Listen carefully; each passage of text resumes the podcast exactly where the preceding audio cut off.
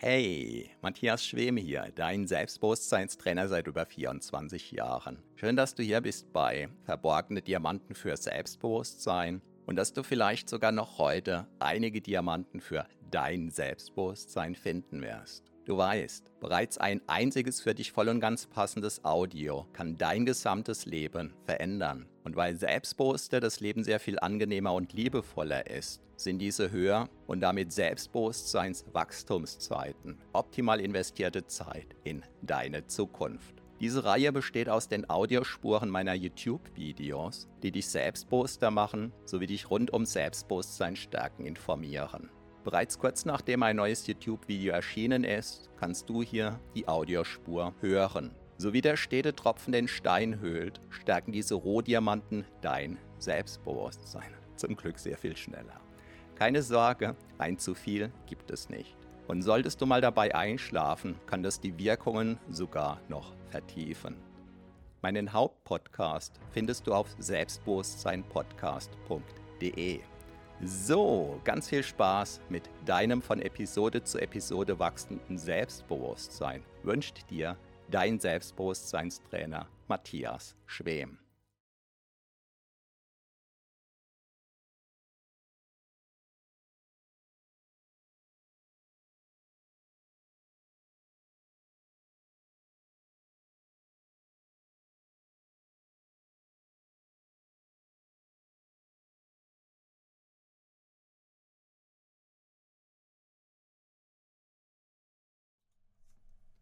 Heute möchte ich über zwei der größten Erfolgsbremsen mit dir sprechen.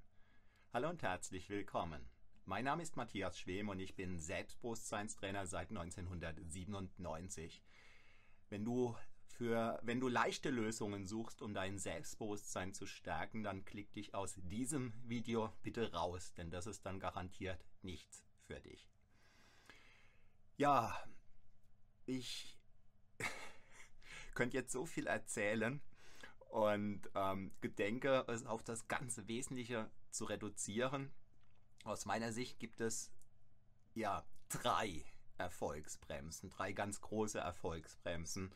Die eine Erfolgsbremse, die größte mutmaßlich zunächst, ist immer die eigene Person. Warum?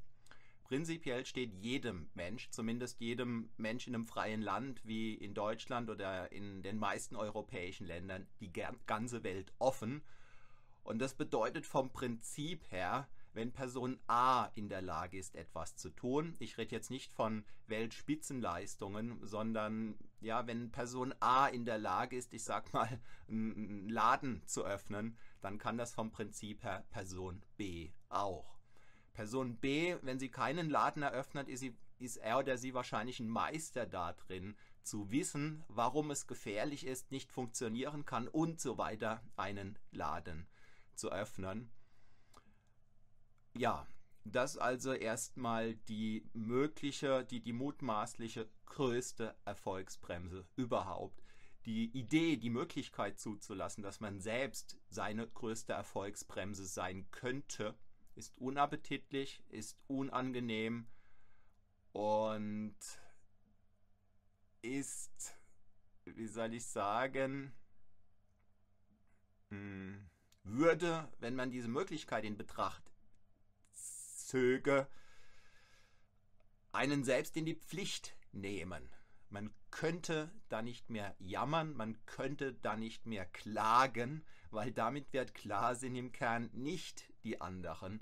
Also es ist im Kern nicht das Weltwirtschaftsklima, es sind nicht die Steuergesetze oder was immer als Alibi gegen den eigenen möglichen Erfolg angeführt wird. Es gibt einen Satz, den du vielleicht kennst, der lautet, Erfolg braucht keine Rechtfertigung. Und Misserfolge, ja, die lassen sich einfach nicht entschuldigen. Ähm, nach meinem Verständnis lautet das Gesetz sozusagen der Natur Erfolg oder die, die Natur folgt dem Gesetz des Erfolges oder so. Was meine ich damit? Ich versuche dir das in einem Bild rüberzubringen. Der Bauer weiß, wenn er im Herbst Weizen ernten will, dann muss er ihn im Frühling säen. Und weil er ein Bauer ist und über die sprichwörtliche Bauernschleue verfügt, sät er im Frühling Weizen.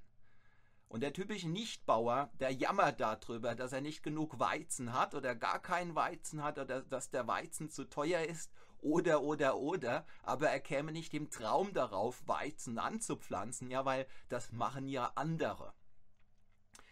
Ähm, also, erster Punkt oder meine erste Hypothese, die größte Erfolgsbremse, die eigene Person. So, die zweite große Erfolgsbremse. Das ist einfach eine Art von Denkblockade. Das ist eine Art von ja, Denkblindheit.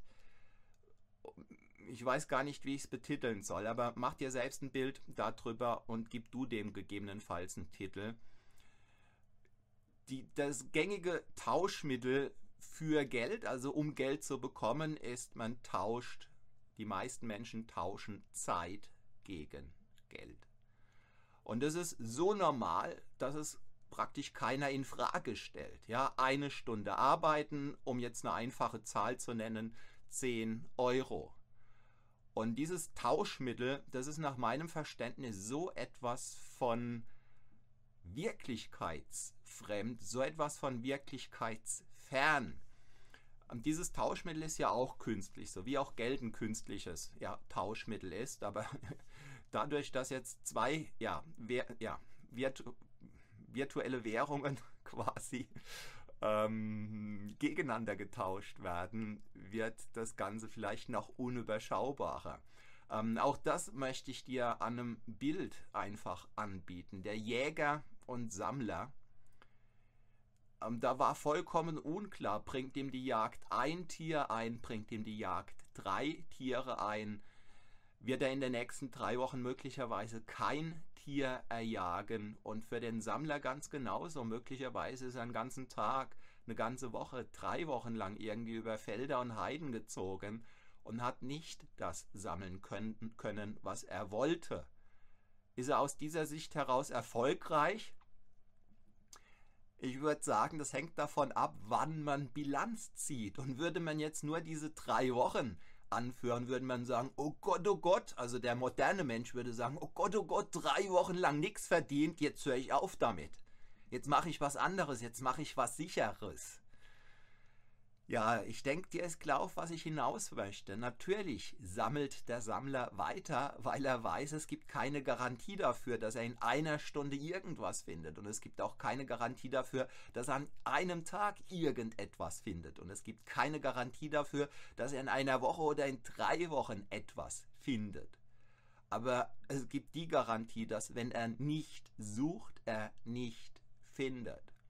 Und nach meinem Verständnis war der Mensch von jeher erfolgsorientiert, ja aus den genannten Beispielen heraus. Der Mensch brauchte den Erfolg, etwas überm Lagerfeuer grillen zu können. Oder er brauchte den Erfolg, etwas zu haben, was er roh verzehren konnte.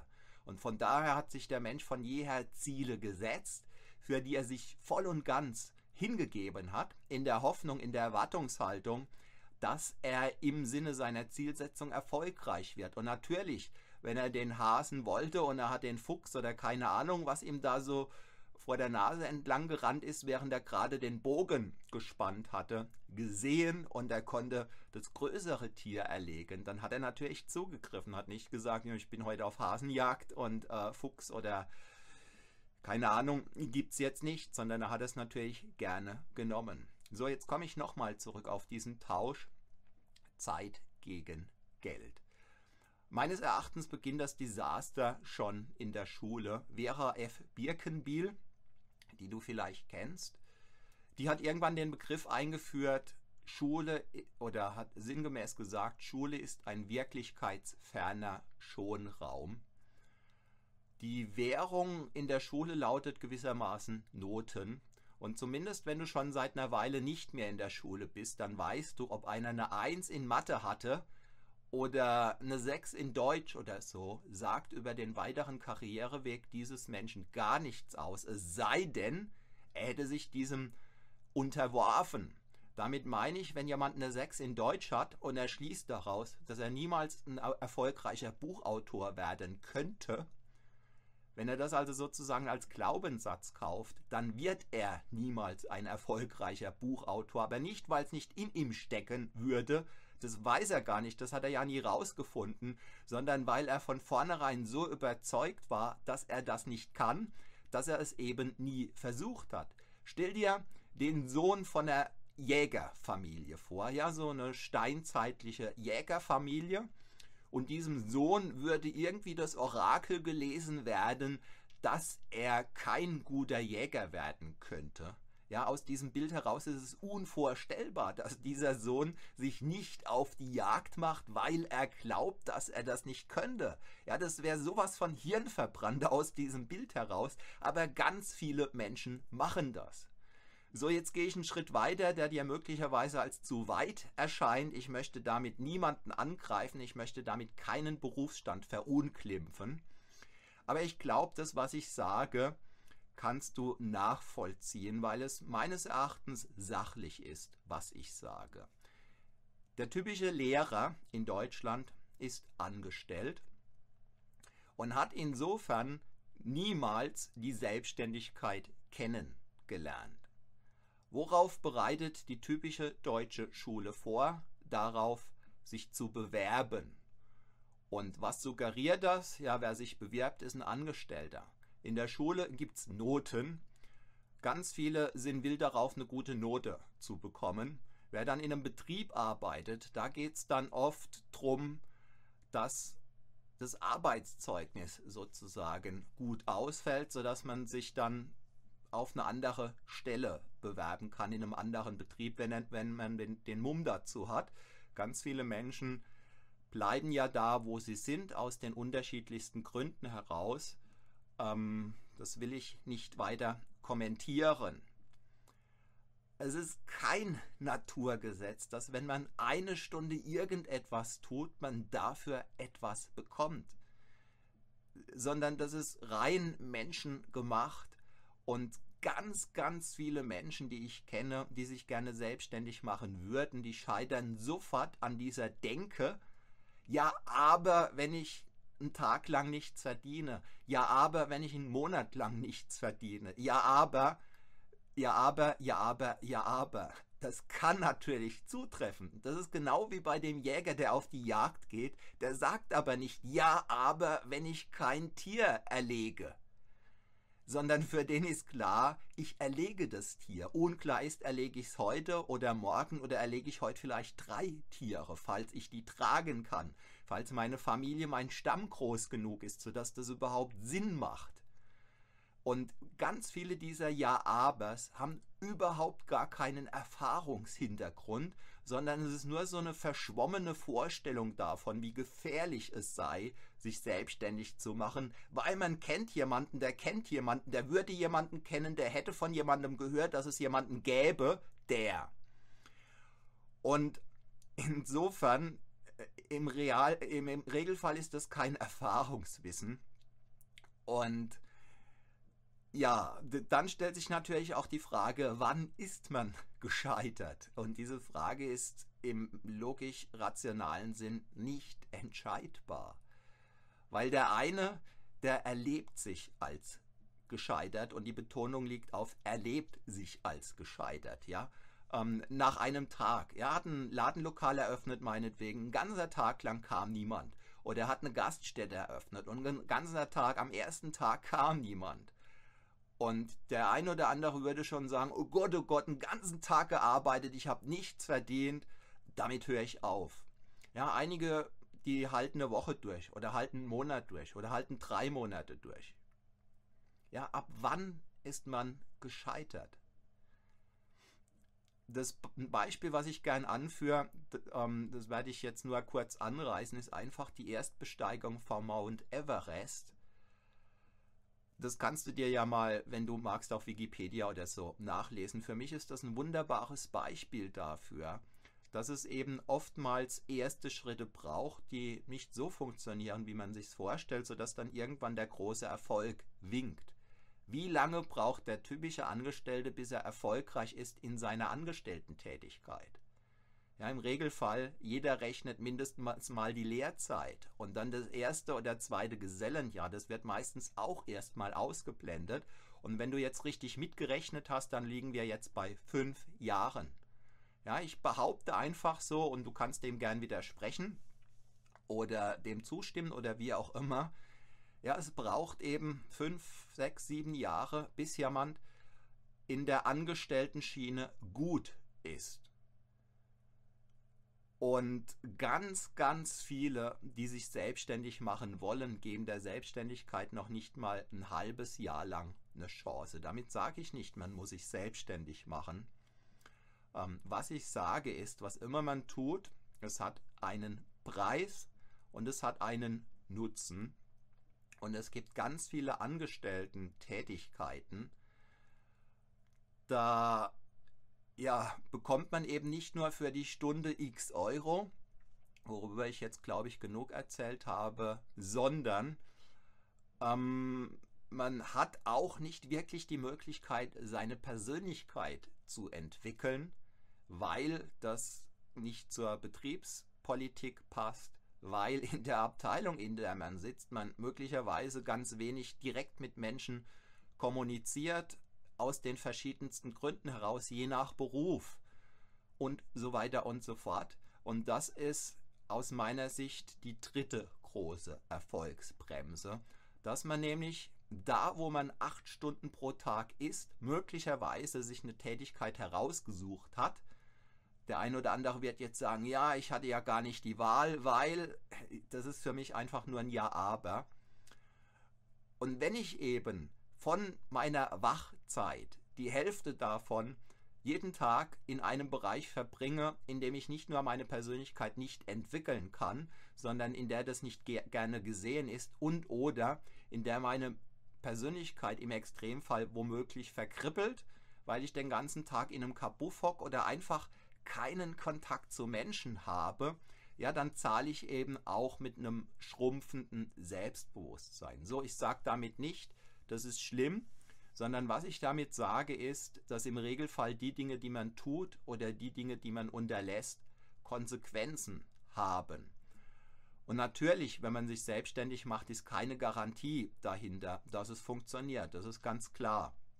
Und je nachdem, in welchem Bereich man sich selbstständig macht, kann es natürlich auch sein, dass man wenig mit Menschen zu tun hat, sodass auch hier äh, der Aspekt, den ich genannt habe, dass die Persönlichkeit sich nicht entwickeln kann und oder gebremst wird, voll und ganz zutreffen kann. Und aber als Selbstständiger hat man prinzipiell die Möglichkeit, sich einfach einen Bereich zu schaffen, zu suchen, zu kreieren, sodass man all diese genannten Faktoren im eigenen Sinn nutzen kann.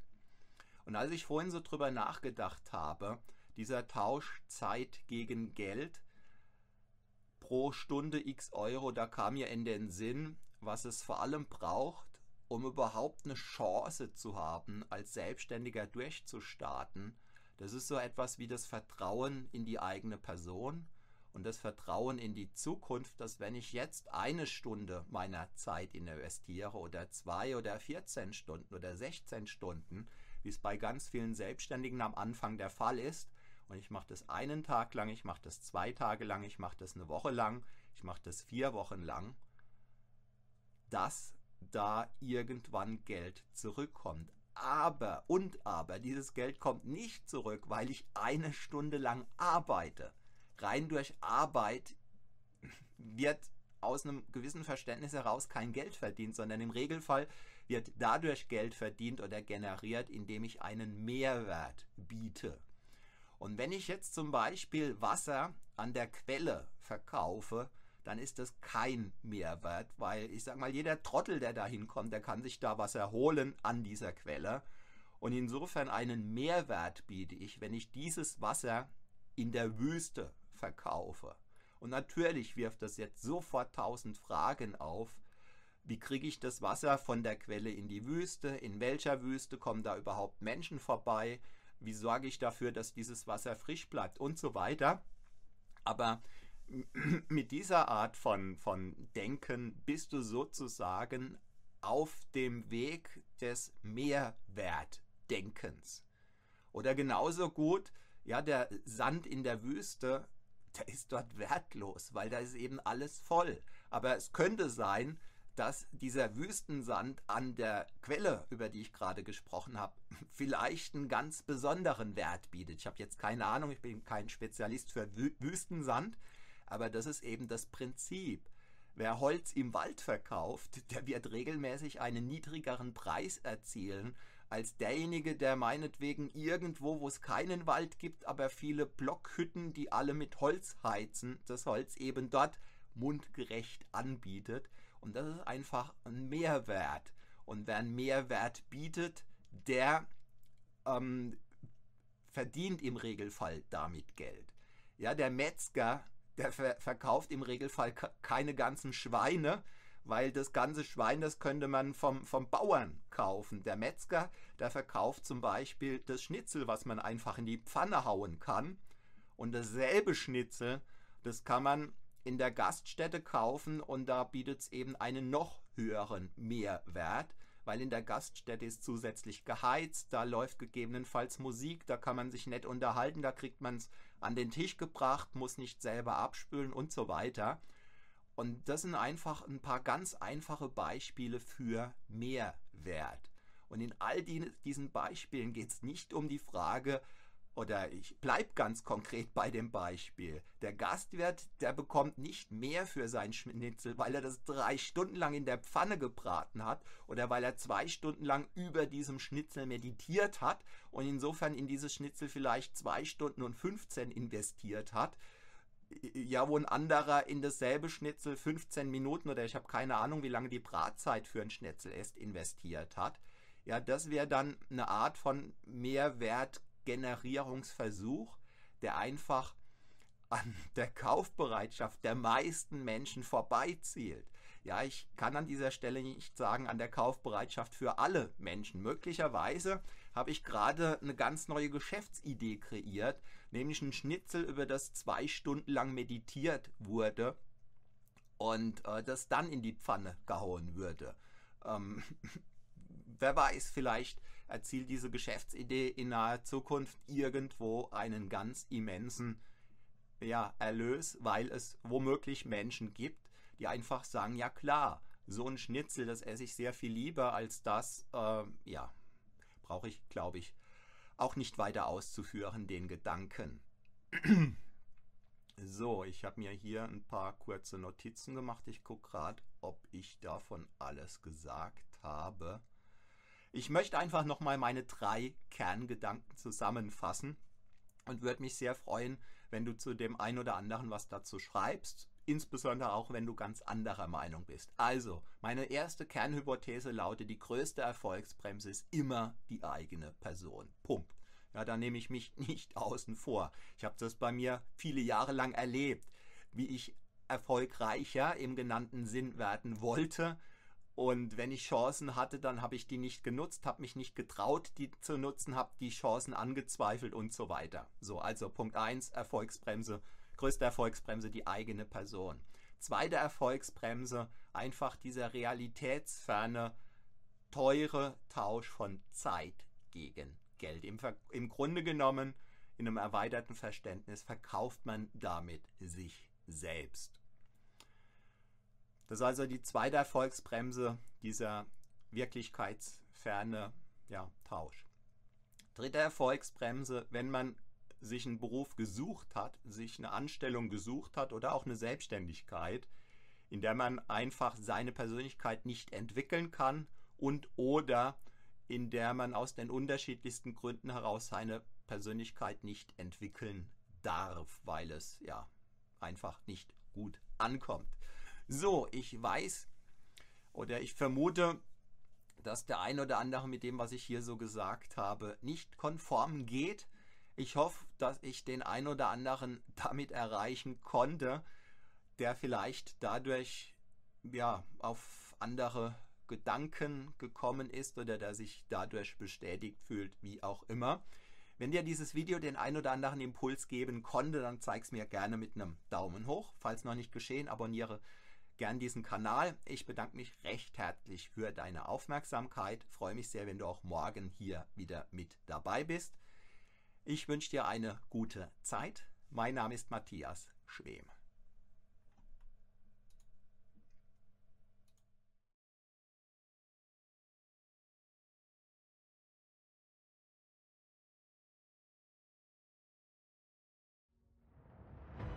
Vielen Dank für deine Aufmerksamkeit. Das war eine Folge von Verborgene Diamanten für Selbstbewusstsein mit Matthias Schwem, dem Pionier in Sachen Selbstbewusstsein stärken seit über 24 Jahren. Abonniere auch meinen Hauptpodcast jetzt gleich auf selbstbewusstseinpodcast.de. Denn je stärker dein Selbstbewusstsein, desto stärker und erfüllter ist dein Leben. Selbstbewusstseinpodcast.de